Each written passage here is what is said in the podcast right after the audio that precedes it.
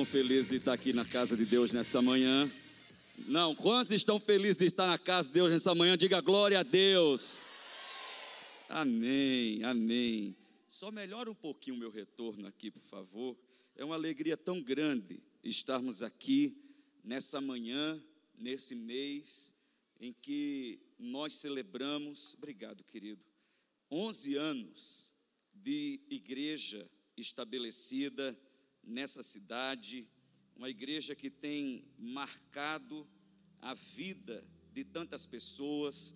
Eu quero louvar a Deus pela vida do apóstolo César, da bispa Ingrid. Eu queria que vocês se colocassem de pé e eu gostaria que todos vocês, cada um de vocês, aplaudissem ao nome de Jesus pela vida dos nossos pastores, desse homem, dessa mulher de Deus, a quem nós amamos, a quem nós abençoamos, a quem nós pedimos a Deus renovo, graça, uma medida nova da unção, do poder, da sabedoria, da autoridade para obras ainda maiores. Esses 11 anos foram apenas o começo de grandes anos que estão vindo pela frente, de uma história marcada pelo amor e pelo poder de Deus, que vai gerar glória para o nome de Jesus. Quantos creem nisso? Digam amém.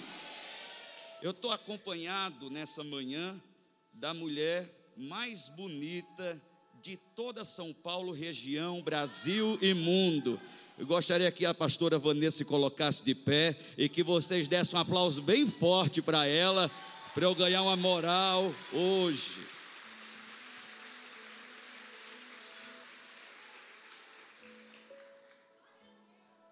Eu quero que você abra a palavra do Senhor comigo em Romanos. Carta do apóstolo Paulo à igreja em Roma.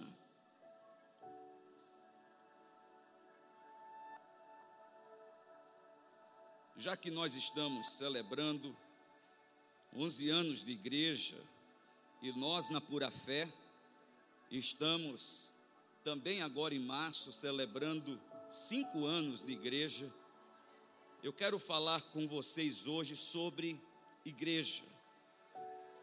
E eu quero, através desse texto, do capítulo 16 de Romanos, compartilhar com você algumas características do que é ser uma igreja excelente. Diga comigo, eu. Não, diga mais forte e me ajude a pregar nessa manhã. Diga eu, com meu irmão, com a minha irmã, com o meu pastor com a minha pastora, somos corpo de Cristo sobre a face da terra. Diga, somos igreja, noiva do noivo amado que virá nos buscar.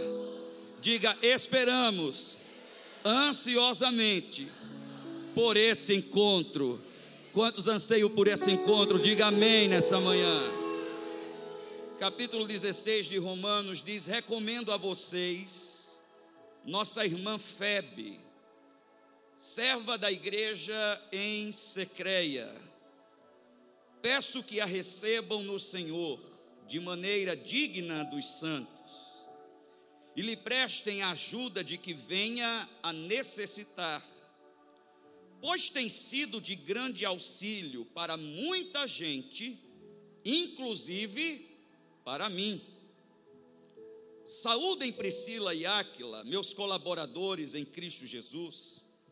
Arriscaram a vida por mim. Sou grato a eles, não apenas eu, mas todas as igrejas dos gentios. Saúdem também a igreja que se reúne na casa deles. Saúdem meu amado irmão Epêneto, que foi o primeiro convertido a Cristo na província da Ásia. Saúdem Maria, que trabalhou arduamente por vocês. Saúdem Andrônico e Júnias, meus parentes que estiveram na prisão comigo. São notáveis entre os apóstolos e estavam em Cristo antes de mim. Saúdem Ampliato, meu amado irmão no Senhor, Saúdem Urbano, nosso cooperador em Cristo, e meu amado irmão Estaques. Saúdem Apeles, aprovado em Cristo. Saúdem os que pertencem à casa de Aristóbulo. Saúdem, saúdem Herodião, meu parente. Saúdem os da casa de Narciso, que estão no Senhor. Saúdem Trifene e Trifosa, mulheres que trabalham arduamente no Senhor. Saúdem a amada Pérside, outra que trabalhou arduamente no Senhor. Saúdem Rufo, eleito no Senhor, e sua mãe, que tem sido mãe também para mim. Saúdem a Síncrito, Flegonte, Hermes, Pátrobas, Hermas e os irmãos que estão com eles. Saúdem Filólogo, Júlia, Nereu e sua irmã, e também Olimpas e todos os santos que estão com eles. Saúdem uns aos outros com beijo santo. Todas as igrejas de Cristo enviam saudações. Repitam bem forte comigo, diga todas as igrejas de Cristo também lhes enviam saudações. O que é ser igreja? Ser igreja é ser família de Deus é ser parte da família da fé, é o ajuntamento dos santos que juntos servem ao Senhor e são direcionados e revestidos por Deus para serem respostas dele para as famílias, derrubando as portas do inferno, porque é contra, é contra a igreja que as portas do inferno não poderão prevalecer. É o instrumento pelo qual também Deus traz vida em cenários de morte. É o corpo místico de Cristo que cresce organicamente e resiste às modas, às épocas, aos impérios, prevalece sobre a ciência, supera a tecnologia e que faz do mais rico e do mais pobre dignos do mesmo lugar.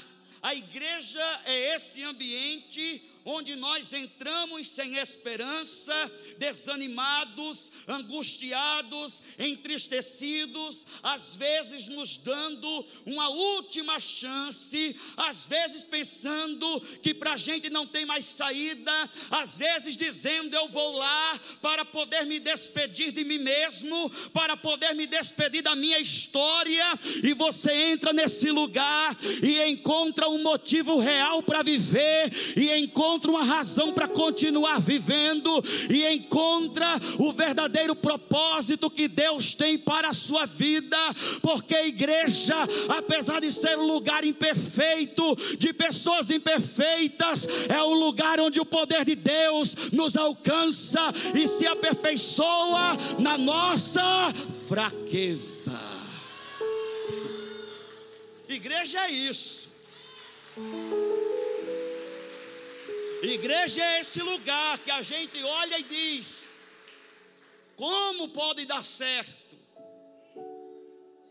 Estando Ele à frente, fazendo ela parte, como pode dar certo?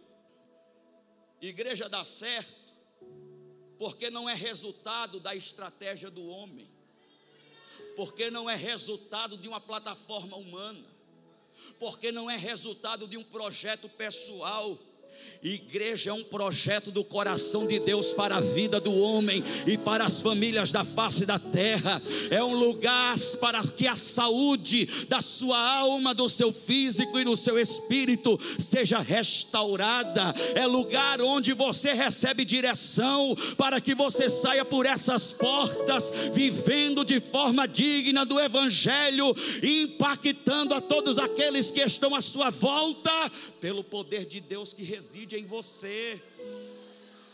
Quantas vezes, irmãos, nós temos que lutar contra nós mesmos para podermos fazer parte disso aqui, para podermos ser instrumentos de Deus nessa construção ao longo desses 11 anos. Eu me vejo incapaz, eu me vejo insuficiente, muitas vezes com lágrimas nos olhos, muitas vezes com conflito na alma, muitas vezes com a mente dividida. Não importa se você é apóstolo, se você é bispo, se você é pastor, se você é mestre, não importa se você é obreiro, se você é voluntário, não importa se você é um leigo ou um vocacionado não importa se você é apenas aquele que entra, senta, cultua e vai embora. O que importa é que você faz parte de um corpo glorioso, espalhado por toda a face da terra, gerando glória para o nome que é sobre todo nome, o nome de Jesus Cristo. A igreja prevalece,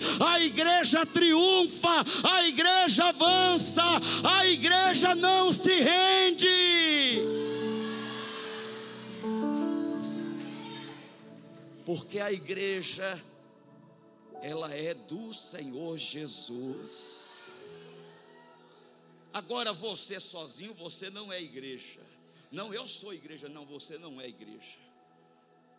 Porque a única mão que anda sozinha está na casa da família Adams. Não existe membro mutilado que se chame igreja somente. Igreja é o corpo que é composto pelos vários membros, cuja cabeça desse corpo é aquele que morreu crucificado, mas que ao terceiro dia ressuscitou. O apóstolo Paulo faz parte dessa igreja. O apóstolo Paulo ele trabalha arduamente por causa dessa igreja. Ele não trabalha por causa da igreja batista, ele não trabalha por causa da igreja presbiteriana, ele não trabalha por causa da Assembleia de Deus, ele não trabalha por causa da Igreja Batista Frutos do Espírito, ele não trabalha pela Lagoinha, ele não trabalha pela pura fé, ele trabalha arduamente e entrega a sua vida pela igreja do Senhor Jesus Cristo. Levante sua mão direita para o alto comigo e declare: diga a igreja Diga a igreja tem um dono. Diga o dono da igreja chama-se Jesus Cristo. Agora, nós não podemos nos dar ao luxo como igreja de Jesus de sermos qualquer coisa e fazermos as coisas de qualquer jeito. Todo aquele que caminha com o Senhor Jesus Cristo deve possuir uma medida que se chama excelência. A excelência não é a forma como eu faço as coisas, porque qualquer um pode fazer qualquer coisa da melhor forma possível, mas isso não significa só pelo fato daquela pessoa ter feito o que fez da melhor forma possível, que ela é uma pessoa excelente. Porque a excelência não é característica somente daquilo que eu faço, mas antes ela deve e é característica de quem eu sou. Ela faz parte da minha identidade se eu só faço as coisas bem feito, mas a excelência não é característica de quem eu sou, não é característica da minha identidade, logo eu sou uma farsa. Eu até faço bem feito, mas com a minha própria vida. Com quem eu verdadeiramente sou, com o meu físico, com a minha alma, com o meu espírito, com a minha mente, com o meu coração, eu sou um medíocre, eu sou um miserável, eu sou um consumidor de lixo, eu sou um refém emocional, Eu ainda sou um escravo do pecado, apesar de parecer na igreja que eu sou um santo. Diga excelência. Diga. Irmãos, eu cheguei de viagem ontem à noite. Acordei cedo para estar aqui com vocês, nessa festa maravilhosa. Vocês vão me ajudar a pregar nessa manhã, amém ou não? Diga excelência. Excelência. Mas por que não faz isso já na primeira vez? Tem que ter uma esculhambação antes. Diga comigo, a excelência, Antes, de tudo, é característica de quem eu sou, e depois daquilo que eu faço. Não pode ser somente característica de como eu faço.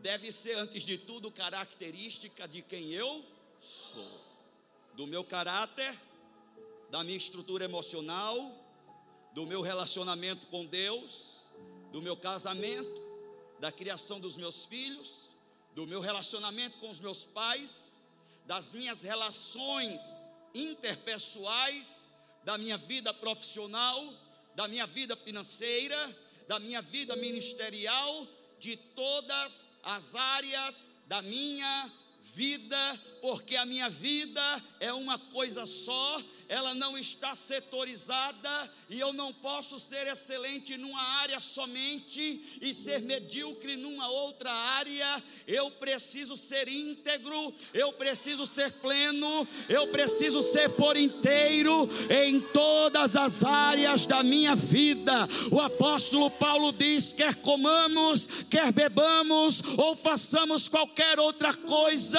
que possamos fazer tudo com o único objetivo do nome de Deus ser glorificado.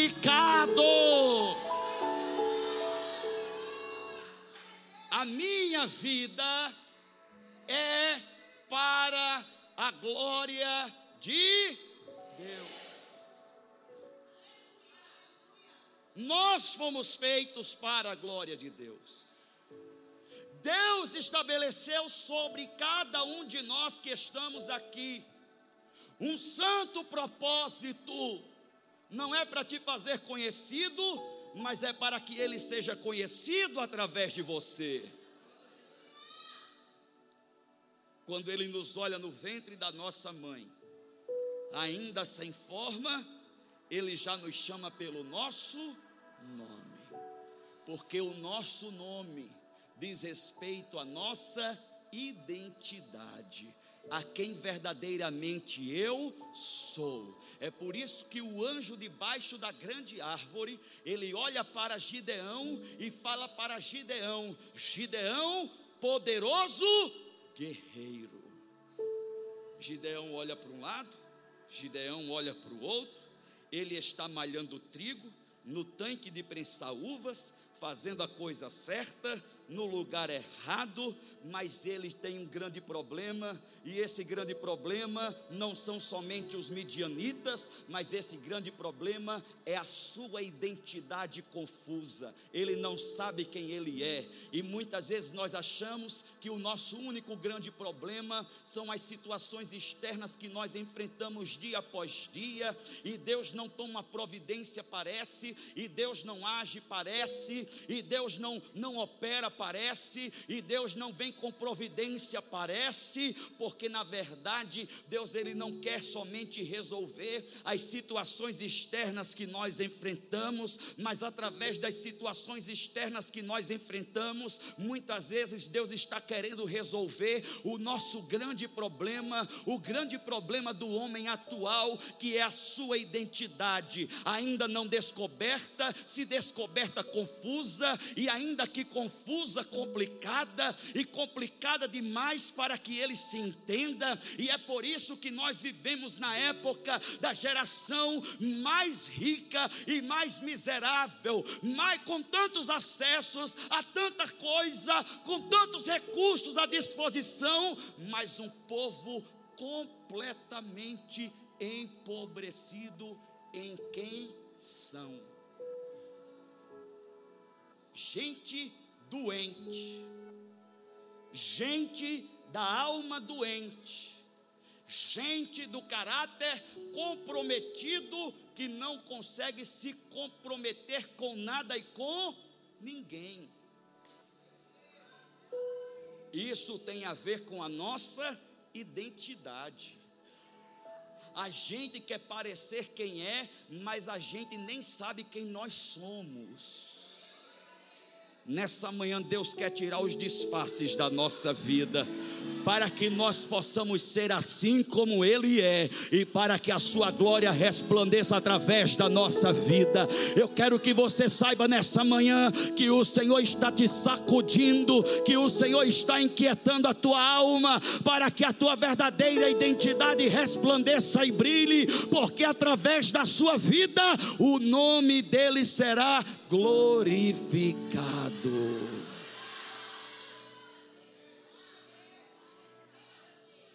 Diga minha identidade.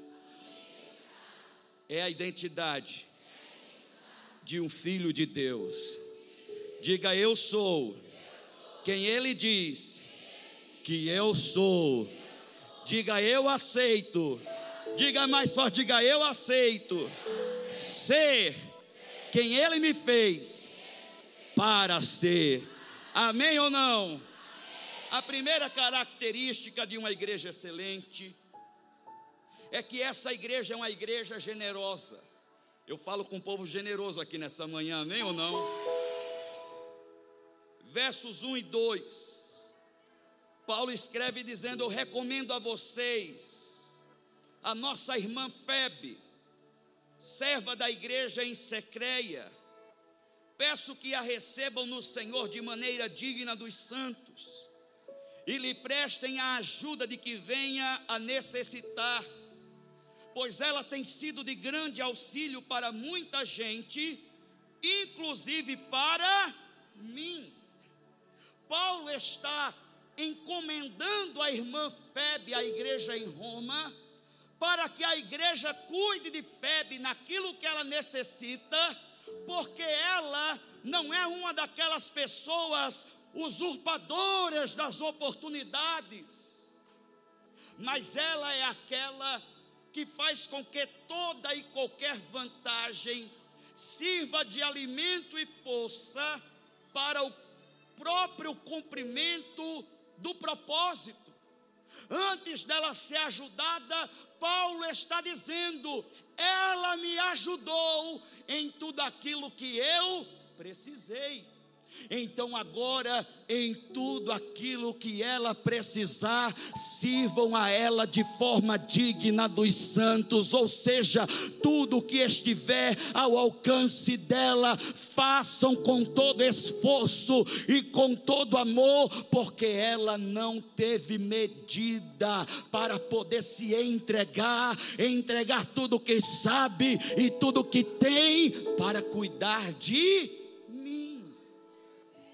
a igreja é esse lugar que investe na vida das pessoas, para que a obra do reino de Deus continue a avançar em cada lar, em cada rua, em cada bairro, em cada cidade, em cada estado, em cada país, por todos os meios, de todas as formas, em todo o tempo. Homens são alcançados, mulheres são alcançadas, crianças, adolescentes, jovens, idosos são alcançados, porque o reino de Deus está avançando através de vidas. Paulo disse: enquanto eu estou servindo a Jesus, tem gente que está servindo a Jesus através de mim. Enquanto eu estou cuidando, eu também estou sendo cuidado. Mas todo aquele que cuida, chega uma hora que também precisa ser cuidado. É isso que Paulo está dizendo. Cuidem de Febe, porque ela cuidou de mim. E não cuidou somente de mim, mas cuidou também de muitos. E agora talvez seja o momento que vocês vão precisar manifestar uma generosidade de forma intencional. Ah, mas o que eu tenho é tão pouco. Mas generosidade não tem a ver com o que você tem, tem a ver com o seu coração. Aonde está o teu coração? Se o teu coração está no teu bolso, você vai medir generosidade por aquilo que você tem no bolso. Mas se o seu coração está no Senhor, uma pessoa generosa sempre vai estar buscando uma oportunidade para poder manifestar a sua generosidade. Diga uma igreja excelente. Diga mais forte, diga uma igreja excelente. É feita por um povo generoso. Amém? Eu sirvo a Deus através de quem eu sou. Eu sirvo a Deus através do que eu, através daquilo que eu sei, e eu sirvo a Deus através daquilo que eu tenho. Tudo que eu tenho, tudo que eu sou, tudo que eu sei, é para que o nome dele seja glorificado. Quantos creem nisso e podem dizer amém? amém? Segunda característica de uma igreja excelente é que essa igreja ela é composta, ela é formada por um povo leal. Tudo que um pastor e uma pastora precisa é de um povo leal. É de um povo que seja fiel não a eles, mas a Deus. Porque se esse homem, se essa mulher é fiel e leal a Deus, esse pastor, essa pastora não precisa se preocupar, porque ele, ela estarão caminhando com um povo que é com um povo que é leal, com um povo que não muda, apesar daquilo que está acontecendo, apesar daquilo que estão falando, apesar daquilo que estão dizendo. Sabe por quê? Porque lealdade faz parte do caráter de um homem e do caráter de uma mulher que está caminhando com o Senhor Jesus Cristo. Um homem e uma mulher que caminha com o Senhor Jesus não pode ser um homem e uma mulher de caráter duvidoso. O apóstolo Paulo escreve em Romanos versos 3, 4 e 7 dizendo: Saúdem Priscila e Áquila, meus colaboradores em Cristo Jesus. Eles arriscaram a vida por mim eles colocaram a cabeça quando era para mim a cabeça está naquele lugar. Tem gente que não se arrisca por nada por causa de ninguém. Não quero me envolver. É melhor não misturar. Você vai ter que se misturar. Se você quiser viver os planos que Deus tem para cumprir através da sua vida, você vai ter que se comprometer, você vai ter que ser visto junto, você vai ter que caminhar junto, você vai ter que abrir o coração e você não vai poder ter reservas, você vai ter que ser um. Eles arriscaram a vida deles por mim. Eu estou saudando eles porque eles não apareceram somente para se promover.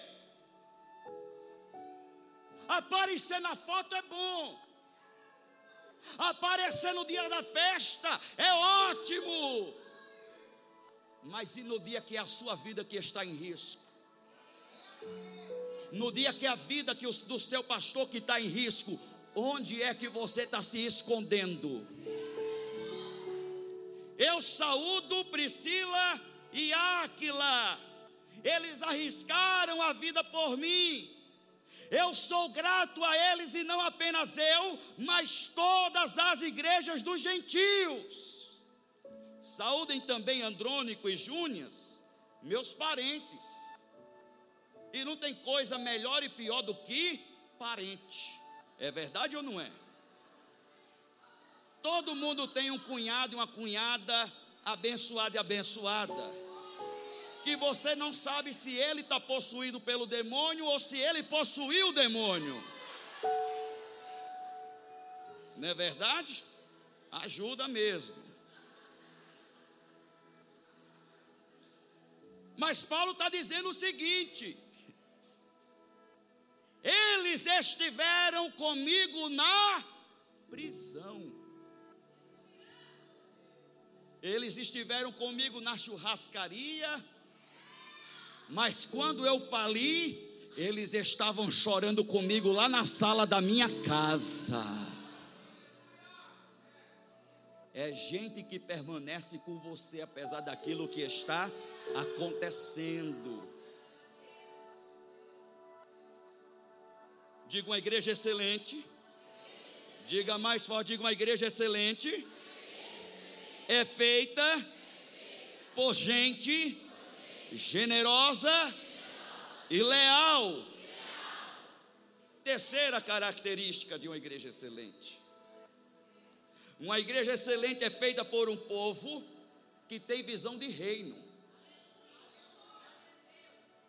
Reino não tem partido. Reino não é construído por facção. Deus não ordena a bênção dele onde existe corações facciosos. É na comunhão que ele ordena a sua bênção. Pegue na mão da pessoa que está do seu lado, de um lado e de outro, e diga comigo: Eu sou, com você, um só corpo. Diga: somos corpo de Cristo sobre a face da terra. Diga: através de nós, o reino de Deus avança sobre a face da terra. Se você crê nisso, diga glória a Deus.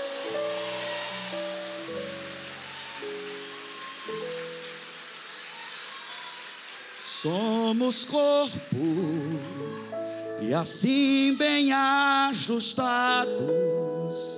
totalmente ligados, unidos, vivendo em amor uma família, sem qualquer falsidade, vivendo a verdade expressando a glória do Senhor, uma família vivendo compromisso do grande amor de diga!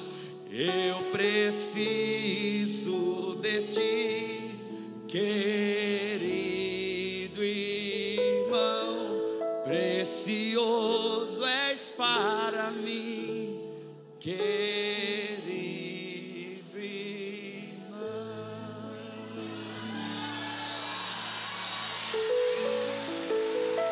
Se coloque de pé. Recebi o um novo coração do Pai. Bruna, vem cá, minha filha. Coração regenerado, coração transformado. Diga coração que é, coração que é ensinado por Jesus. Levante sua mão assim e diga: como fruto desse novo coração. Vire para o seu irmão e diga: Eu declaro, eu declaro a paz de Cristo. Te abençoo, meu irmão, preciosa é a nossa comunhão. Vamos, levanta sua mão e diga: Somos, somos corpo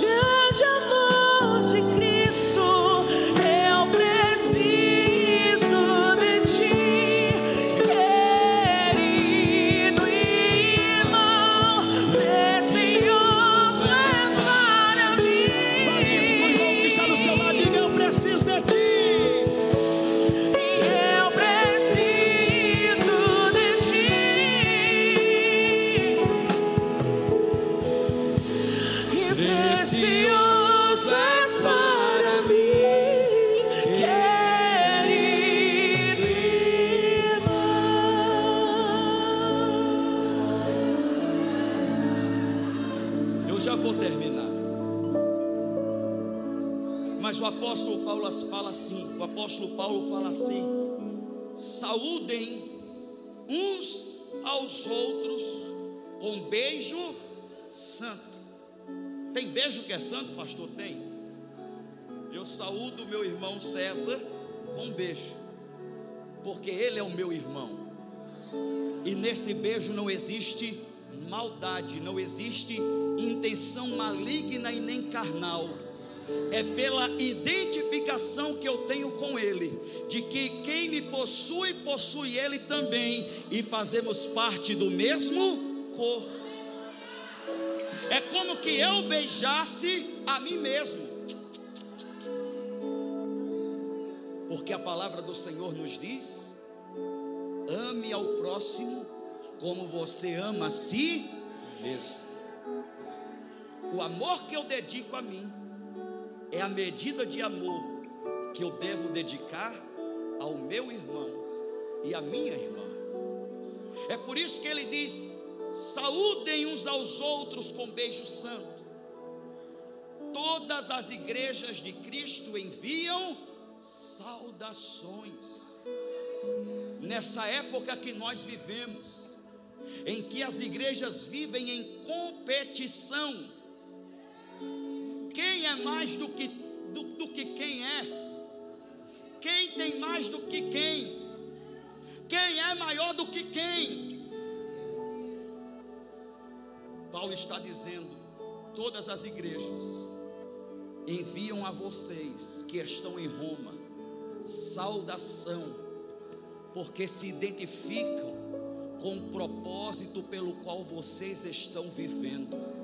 Nessa manhã eu trago a saudação da igreja pura fé, porque eu identifico em vocês o cumprimento de um propósito poderoso, e esse propósito é semelhante ao propósito que o Senhor estabeleceu sobre a nossa vida lá do outro lado dessa cidade, e juntos nós estamos fazendo o reino de Deus avançar. Diga comigo uma igreja. Diga forte, diga uma igreja excelente.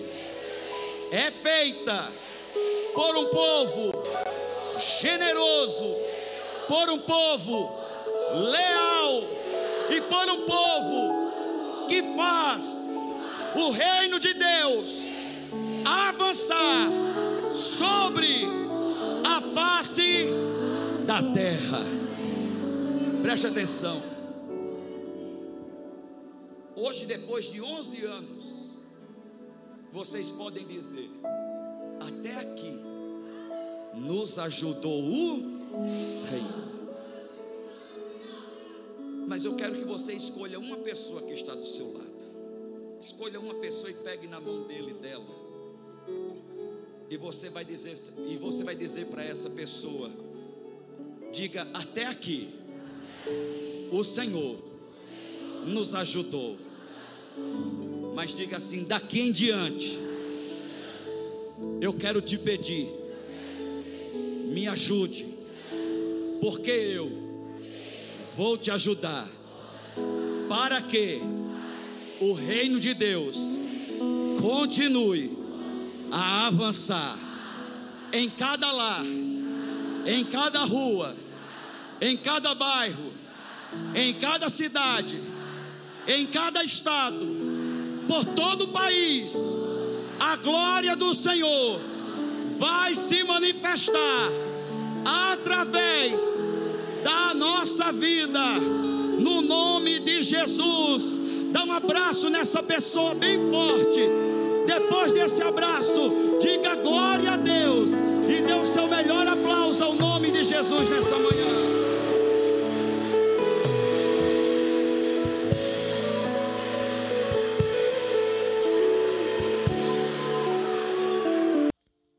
Olá, muito obrigado por ter nos acompanhado até aqui.